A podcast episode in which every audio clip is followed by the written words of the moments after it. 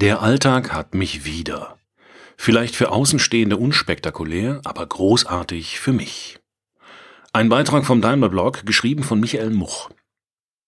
Bereits vor etwas mehr als einem Jahr kamen die netten Kolleginnen vom Daimler Blog auf mich zu, ob ich ein wenig von meiner Geschichte erzählen könne, was ich in diesem Fall auch sehr gerne tat.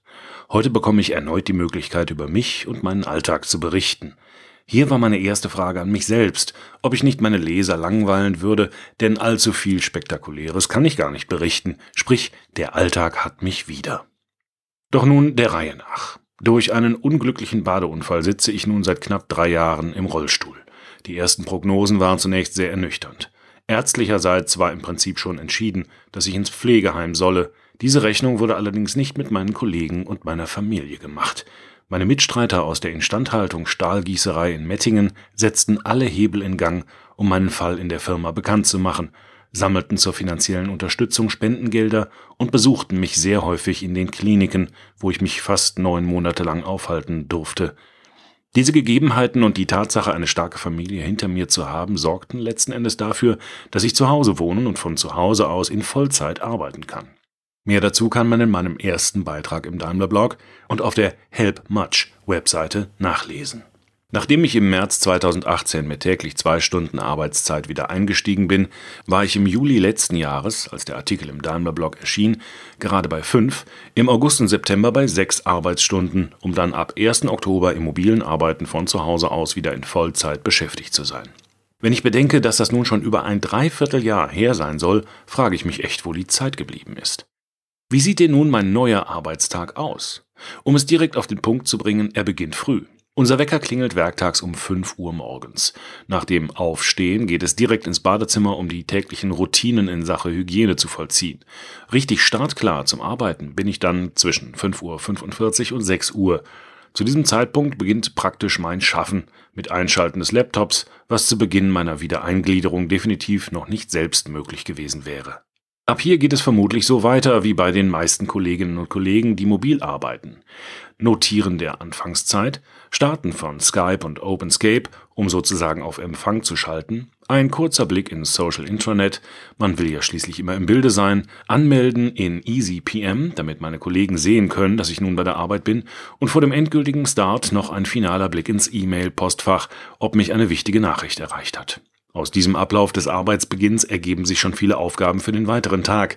Gibt es verpasste Skype- oder Telefonanrufe, die zurückgerufen werden sollten? Gibt es im Social Intranet eine persönliche Benachrichtigung, zu der Handlungsbedarf besteht? Gibt es neue Wartungsaufträge, die meinen Kollegen zugeteilt werden müssen? Gibt es eine E-Mail, die direkt beantwortet werden muss oder durch die ein neuer Punkt für meine To-Do-Liste entsteht? Hier sieht man doch direkt, wie mein Arbeitstag allein durch den Startprozess beeinflusst werden kann. Die Prioritäten richtig zu setzen gehört nämlich auch zum Start in den Tag. Meine Hauptaufgaben liegen nun also darin, meine Instandhaltung, in der ich bis September 2016 als Industrieelektroniker gearbeitet habe, organisatorisch zu unterstützen. Größtenteils dreht es sich hierbei um vorbeugende Instandhaltung, wie zum Beispiel das Erstellen bzw. Überarbeiten von Wartungsplänen, allgemein die Arbeitsvorbereitung oder die Beschaffung von Ersatzteilen beinhaltet. Gerade in diese Richtung konnte ich mein Wissen erweitern, denn im März war ich für einen Monat an das 1M-Team verliehen, um die Kolleginnen und Kollegen der Ersatzteilplanung bei der Ersterfassung zu unterstützen, ebenfalls von zu Hause aus. Die Unterweisung erfolgte mittels Skype for Business, ein Hoch auf die Technik, ohne die ich jetzt vermutlich doch sehr aufgeschmissen wäre. Ein weiteres neues Betätigungsfeld ergab sich aus der Hinterlassenschaft meines vormaligen Abteilungsleiters Herrn Ulrich, als er mir bei unserem letzten Gespräch die Betreuung unserer Abteilungsseite PTSIH im Social Intranet übertrug. Auch wenn aller Anfang etwas schwer war, gewinnt die Seite nun doch etwas an Dynamik. Obwohl mein Arbeitsalltag ausgefüllt ist, freue ich mich immer wieder über weitere Herausforderungen und es kommt immer wieder etwas Neues dazu. Es ist sehr wichtig, gerade wenn man abwechselnd von zu Hause aus arbeitet, einen im Rahmen des möglichen abwechslungsreichen Tagesablauf zu haben, was in meinem Fall glücklicherweise gelungen ist. Ergänzend kommt natürlich hinzu, dass ich meine Pausenzeiten zum Trainieren und für Bewegungsübungen nutzen kann. Der Kontakt zu meinen alten, aber auch zu neuen Kolleginnen und Kollegen bleibt durch die vielen heutigen Kommunikationsmöglichkeiten, aber auch durch Besuche bestehen. Seit meinem letzten Blogbeitrag war ich schon einige Male wieder im Geschäft, hauptsächlich zu Besprechungen, aber auch zu Festen wie zum Beispiel Weihnachtsfeier oder Martin Wahls und meinem 25. Jubiläum, welches wir in gemütlicher Runde in unserer Werkstatt genießen konnten. Hierbei durfte ich unseren neuen Abteilungsleiter, inzwischen ist er ja auch schon wieder über ein halbes Jahr bei uns, Herrn Kutter kennenlernen, der mir direkt seine weitere Unterstützung in Sachen meiner Integration ins Arbeitsleben zusicherte. Prinzipiell gestaltet es sich momentan noch relativ schwierig, dauerhaft bzw. regelmäßig zur Arbeit in den Betrieb zu kommen, denn der zu betreibende Aufwand ist noch zu groß. Wir wohnen im zweiten Obergeschoss in einem Gebäude ohne Aufzug und sind auf einen Treppensteiger angewiesen. Der Fahrtweg zur Arbeit ist, ohne selbst mobil zu sein, doch sehr weit und leider bin ich immer noch auf eine dauerhafte Betreuung vor Ort angewiesen. Aber über weitere Entwicklungen werde ich im nächsten Absatz berichten. Natürlich ist unser Alltag mit Höhen und Tiefen verbunden, wie bei normalen Familien auch. Allerdings sind die Schwankungen intensiver. Glücklicherweise überwiegen die Zeiten, in denen alles den Umständen entsprechend gut läuft.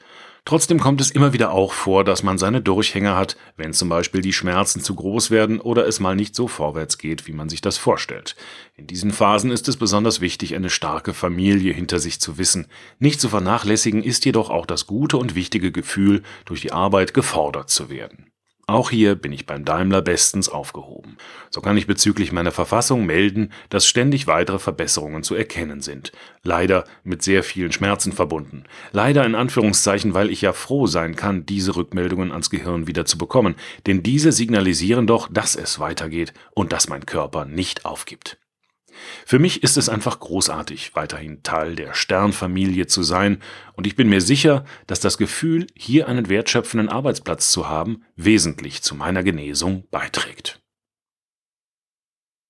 Dieser Beitrag wurde eingelesen von Frank Lindner, Sprecher bei Narando.